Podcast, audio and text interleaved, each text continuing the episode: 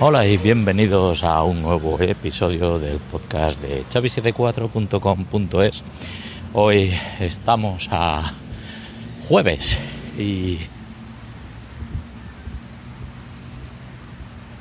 jueves 13. Uf, qué mal número.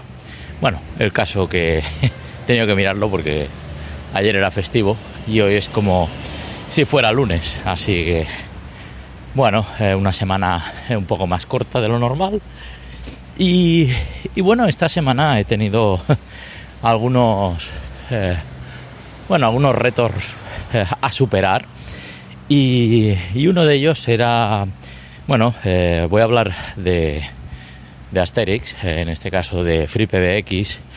Y no el FreePBX de Sangoma, sino el, el FreePBX de increíble PBX, que antes se llamaba In, Inaflash una cosa así.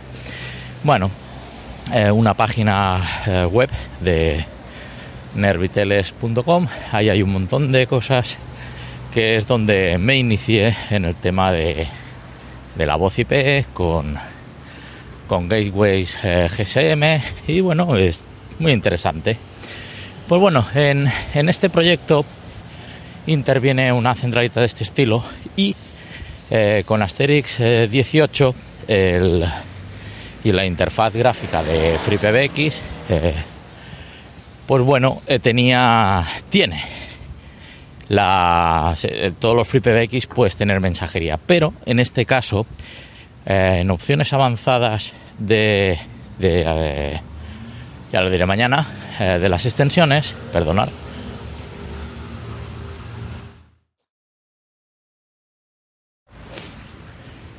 he tenido que toser. Y eh, lo que había en, las opciones avanzadas de las extensiones es el, contexto de, textos, de, mensajes de texto. Y bueno, eh, esto me permite en, en esta, bueno, si lo dejas en blanco, pues es que no lo vas a utilizar, pero si lo rellenas, eh, vas a tener mensajería instantánea tipo eh, mensajes eh, SIP en tanto en teléfonos como en softphones. Eh, yo lo he probado con un teléfono Yalin T53, está funcionando correctamente, recibe mensajes. Lo que responder el mensaje en un teléfono de sobremesa, pues es un poco rollo, porque para los que sean más viejos del canal entenderán lo que es escribir un mensaje tipo a lo Nokia Nokia, eh, para quien no sepa qué es esto, son teléfonos eh, GSM eh, del principio de, de las comunicaciones cuando no existían ni iPhone ni Android. Y esto permitía pues bueno mandar 160 caracteres que pagabas creo que eran 100 pesetas o algo así no me acuerdo sé que era una cosa o ahora lo digo mal el precio, ¿eh? pero bueno, sé que era bastante caro y más barato que, que una llamada de móvil. Pero bueno, el caso que con los móviles eh, podíamos hacer esto y, y, fantástico, ¿no? Pero eh, tenías que pulsar, pues yo qué sé, si estabas en la tecla número uno tres veces para poner la C, por ejemplo, y cosas de este estilo, ¿no? Entonces el el responder eh, un mensaje desde un teléfono de sobremesa, pues es un poco rollo y no, le, es práctico. En cambio, si estás con una mensajería, esta mensajería diferenciarla, la mensajería SIP, de la mensajería XMPP, aunque en esta última versión de FreePBX si configuras un servidor XMPP, pues ahí puedes eh, mandar también archivos de texto. entre que estoy resfriado y voy cuesta arriba, se me está atragantando el podcast. Pero bueno, eh, antes de que se me vaya, eh, lo estoy emitiendo también en directo precisamente por esto, porque eh, tengo un ratito ahora hasta llegar a la oficina. El caso es que, bueno, vi que esto, si no pones ningún contexto en, en el apartado de, de mensajes, lo que hace es hacer una llamada a la extensión Cosa que dices, ¿qué está pasando aquí?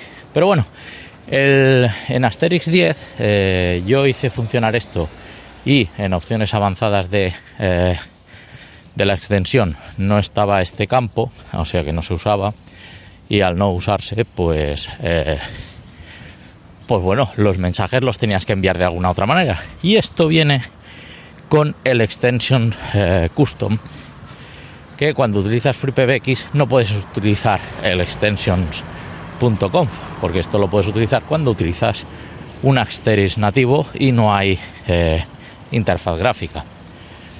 Entonces eh, hice un contexto para enviar mensajes y este contexto permite enviar y recibir mensajes, por supuesto, tanto en tecnología PJSIP, SIP y SCCP para si tienes algún teléfono Cisco por ahí dando por saco todavía. Pues bueno, eh, al hacer esto ya, ya tienes eh, programado en esa centralita el tema de eh, enviar y recibir mensajes. ¿Por qué se necesita un contexto? Pues bueno, en cada versión de Asterix cambian las cosas de las reglas de juego y tienes que jugar con las nuevas reglas que te impone FreePBX.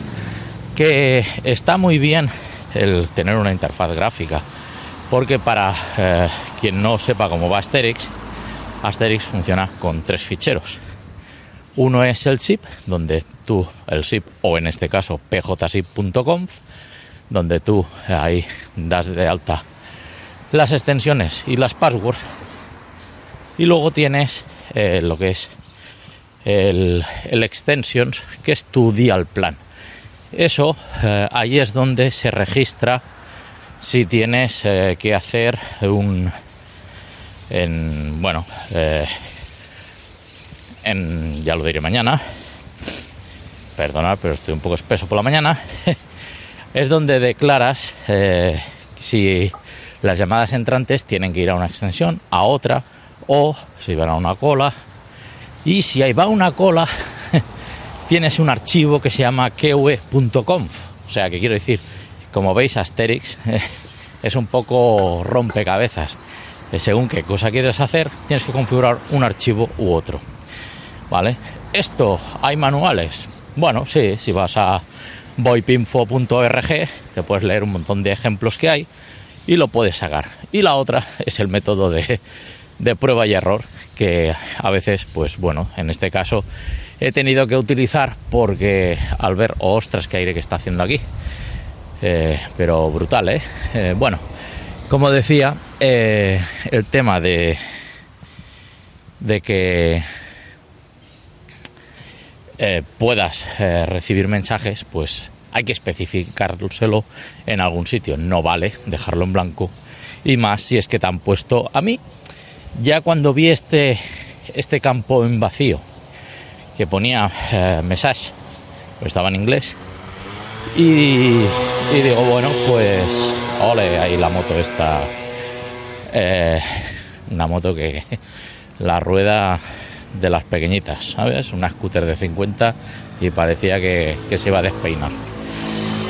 Pues, eh, como iba diciendo, el, el que tengas eh, extensiones, en este caso estamos utilizando PJSIP porque a día de hoy utilizar SIP pues es una tecnología vieja, pero bueno, eh, los mensajes sí que eh, rellenando el campo, el contexto, que es como Asterix se entera de lo que tiene que hacer, ¿vale? Tú le dices, en este contexto te programo esto para que hagas esta función, en este caso es decir que de la extensión 100 le envía un mensaje a la extensión 200 y lo recibe, tanto sea SIP, PJSIP o SCCP. Esto funciona así desde eh, Asterix 10, ¿vale? El PJ SIP supongo que es reciente, eh, por lo menos no lo había visto. Sí que había visto la mensajería SIP funcionando en extensiones SIP y poco más.